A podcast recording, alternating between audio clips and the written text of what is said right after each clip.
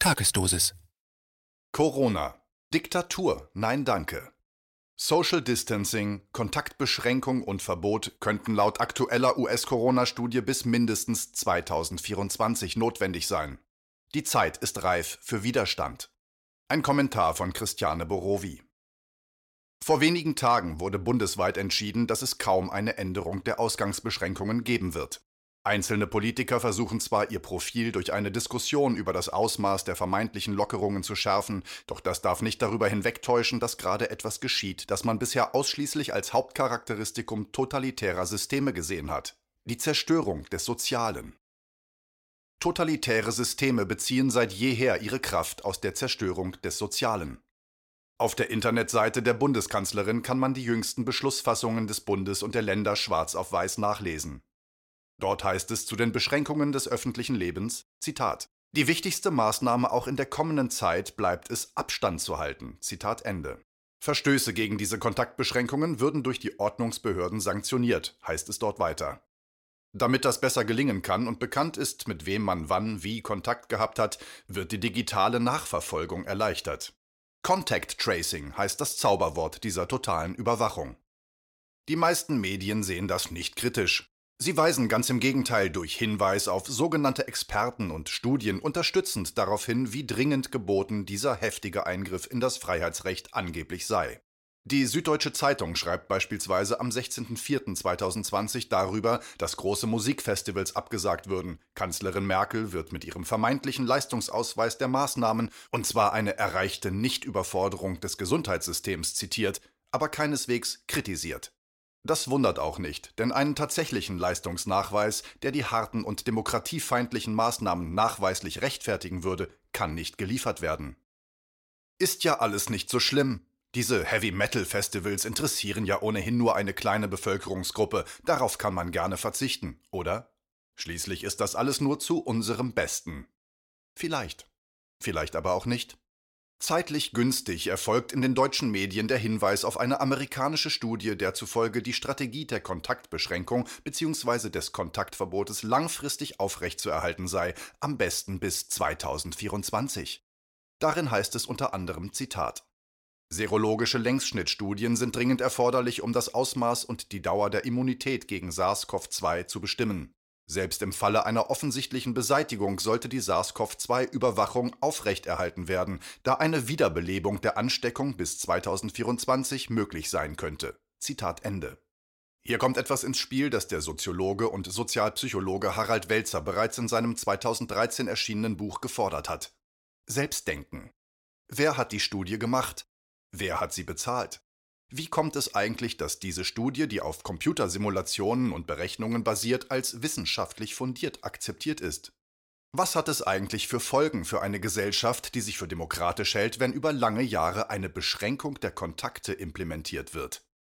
Eine Antwort findet sich in den Analysen von Welzer seit Jahren. Lässt man das widerstandslos geschehen, führt es in ein totalitäres System. Sie glauben, totalitäre Systeme gibt es nur bei Russen und Chinesen, aber nicht bei uns? Schon falsch.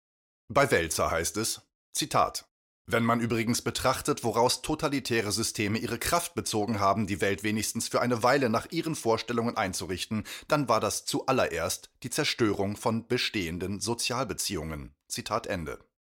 Zuallererst werden die Sozialbeziehungen zerstört und genau das geschieht gerade.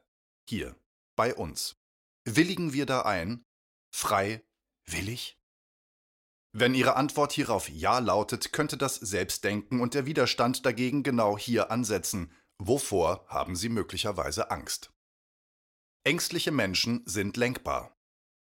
Man könnte auch fragen, wovor wird Ihnen bewusst Angst gemacht? In einem Skype-Gespräch, das ich am 13.04.2020 mit Rüdiger Lenz, Nicht-Kampfprinzip, und der Journalistin Paula Piquet geführt habe, haben wir uns unter anderem auch dieser Frage gewidmet. Meiner Ansicht nach trifft es zu, dass Menschen derzeit bewusst Angst gemacht wird, denn, Zitat, ängstliche Menschen sind lenkbar. Der ängstliche Mensch ist berechenbar, denn entweder er erstarrt, er flieht oder er greift an. Zitat Ende. Das kann sich die Macht- und Geldelite, die ihren Status erhalten möchte, zunutze machen, denn ängstliche Menschen leisten keinen Widerstand, sondern warten darauf, dass die angsteinflößende Situation vorübergeht. Wütende, ängstliche Menschen sind nicht auf denjenigen wütend, der die Kontaktbeschränkungen auferlegt, sondern auf denjenigen, der sie nicht einhält und greifen denjenigen zumindest verbal an.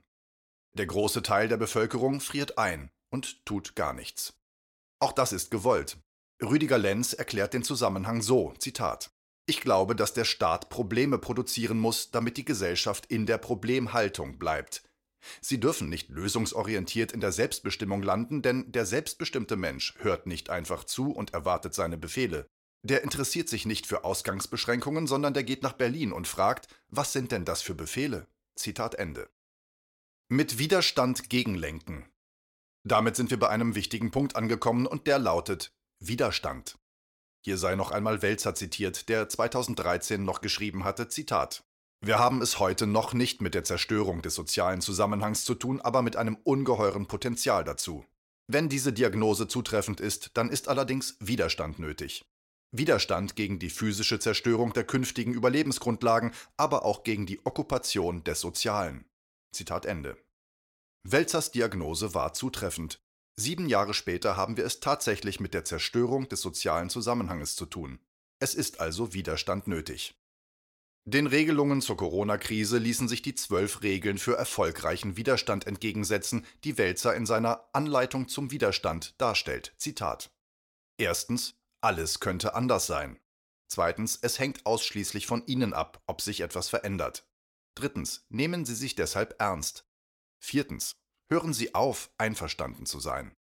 Fünftens, leisten Sie Widerstand, sobald Sie nicht einverstanden sind.